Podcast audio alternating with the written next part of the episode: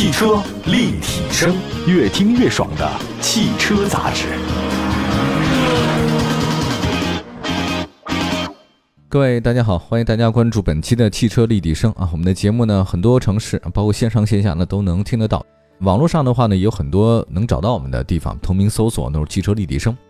啊，今日呢有一位我们立体声的女听众啊，这个叫做杰西卡小太阳啊，在公众号里面给我们留了个言。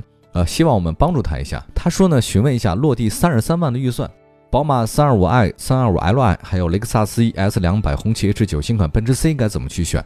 四个品牌，那涉及到了五款车型。呃，从他的这个备选来看呢，我看他都是豪华品牌啊。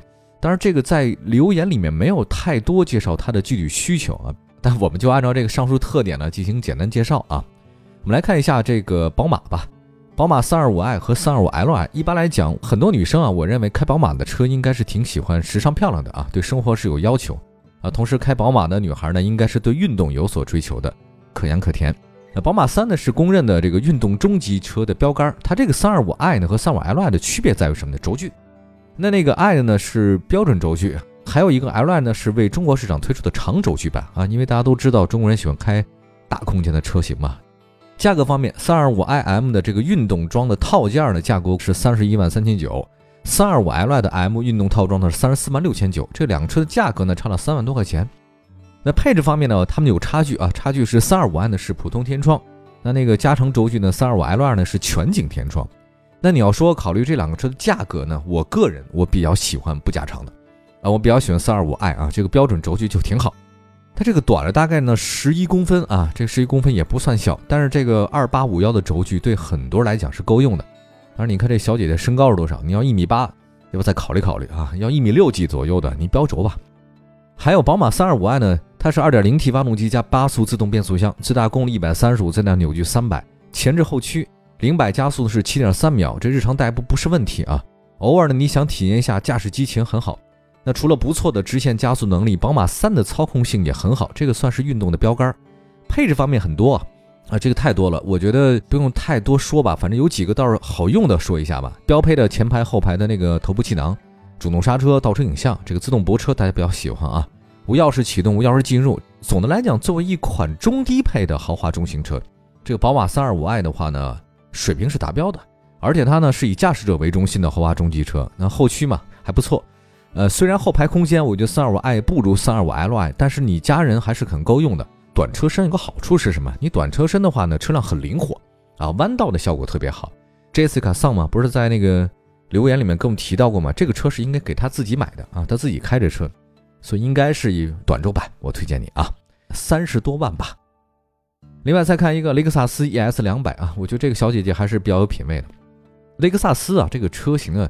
最近他们进化的真的外形一直都挺好看啊！最早啊，就咱们翻译到凌志的时候，给人感觉特别商务啊。但是现在我发现他们也改了，改了很年轻啊，就很有视觉冲击力，线条很流畅，甚至呢有一点点小溜背的造型。而且混动起步呢很安静啊，燃油经济性很好，隔音效果呢也是不错的，这个车很舒服。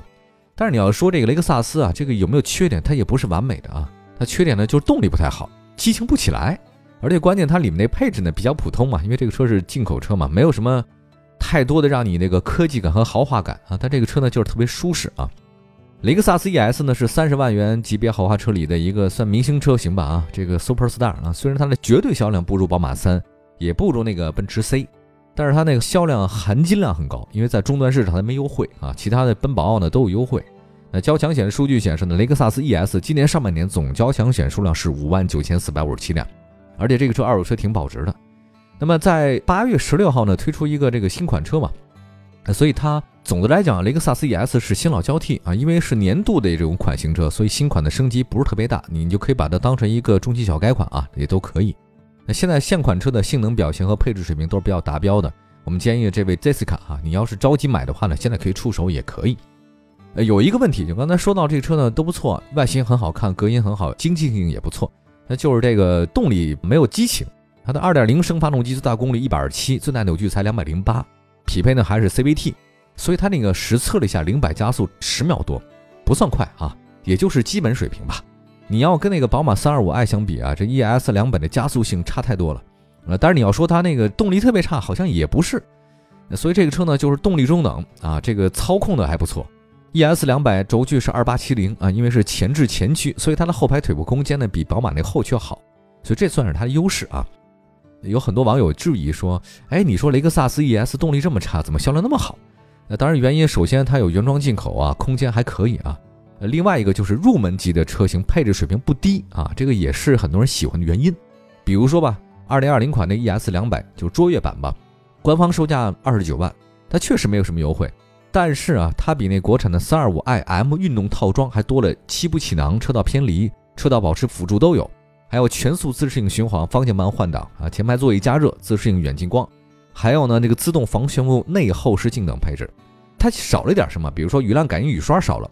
外后视镜记忆啊，转向头灯、车联网，这个确实不多啊。但是 ES 整体的安全性能配置，这个是多的。那呢，要从整体来看，我给这位 Jessica 小姐姐的建议是什么呢？这 ES 两百呢，它比较均衡啊，动力表现一般。那看您这个小姐姐平常你轻松驾驶感受还是很多人喜欢的。再加上它这原装进口啊，市场上受宠也不错。呃，ES 它的保值率很高，二手车的三年保值率呢是达到百分之八十，对吧？呃，如果你本着够用啊，各方面兼顾的原则，这 ES 两百个萨斯这车呢是不错的选择。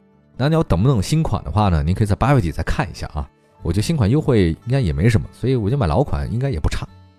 好吧，这以上是两款车型啊。今天呢，给我们一位女生啊，叫 Jessica，三十三万落地，看来不是裸车，是落地价格。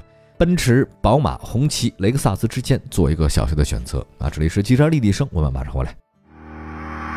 汽车立体声。回到节目当中，我们的汽车立体声呢，今天全国的听友朋友们要为 Jessica 上来选车了。当然，他 Jessica 呢自己有想法啊。反正我们这位听众呢，他自己选了什么宝马三系啊、红旗 H 九、雷克萨斯 ES 啊，这几款车型都还不错。刚才说到了那个宝马，还有雷克萨斯呢，接下来说红旗啊。我没想到他会选红旗，这个挺让我意外的，因为女生开红旗的不多哈，不是没有，这确实不多。红旗 H 九是自主豪华中高级车了，在级别上其实它比那个雷克萨斯 ES、宝马三要高，它应该对标的是五吧？那虽然外观的比较运动，但其实更偏向于商务。那价格方面的话呢，我们 Jessica 呢，它的价格呢是三十三万，可选车型呢我们看了一下是红旗的那个 2.0T 智联奇享版，那售价一个是三十万，一个是三十二万之间吧。它那个因为是中高级车呀，红旗这个车真的挺大的啊，所以这款车型比前两个哥说的中级车要大不少。二点零 T 发动机，最大功率一百八十五，最大扭矩三百八，还加上四十八伏的这个轻混，匹配七速双离合变速箱。我觉得总的来讲，这个车还是挺可以的啊，前置后驱。那么对于这三十三万的车型，我们更推荐的是二点零 T 那个智联奇享版，它多了一个并线辅助，呃，还多了那个车道偏离预警、车道保持，这个都是有的。还有三百六十度的全景影像，然后那副驾驶座位呢还可以调节电动座椅记忆、内置的行车记录仪啊。后排座椅电动调节、自动头灯、车内环境的氛围灯、雨量感应雨刷等等。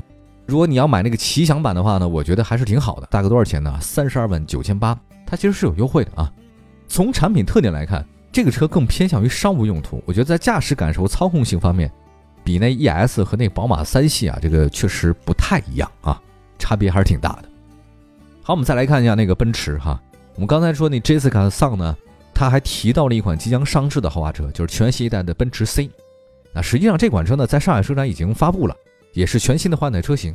奔驰呢还是奔驰啊，也是用最新的设计语言。它确实也加长了轴距，加长了啊，轴距是二九五四，长的是四米八。啊，后排腿部空间指定是相当不错。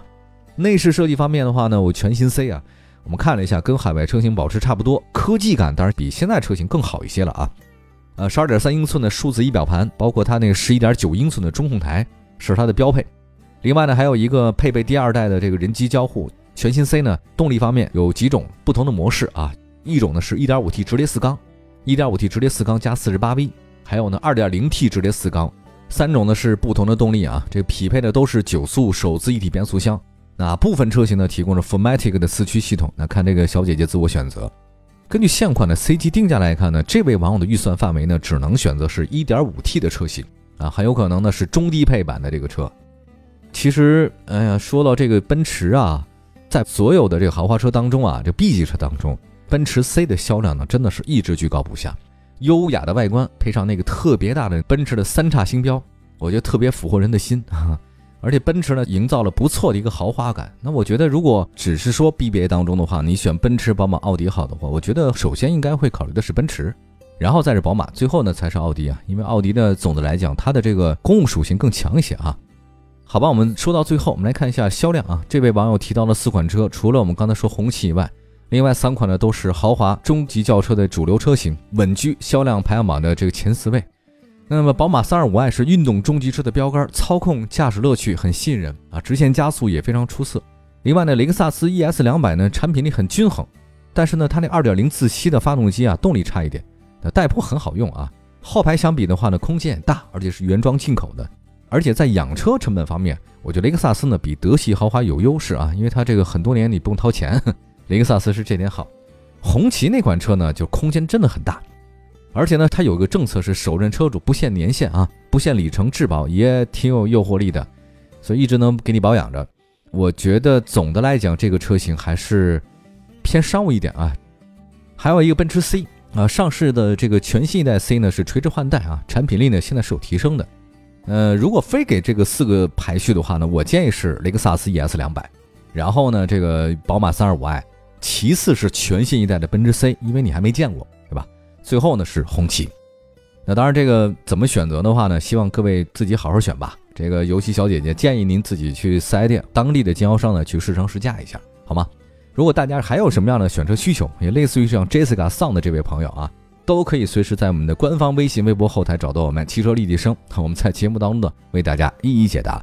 朋友们，下次节目再见，拜拜！祝大家用车愉快。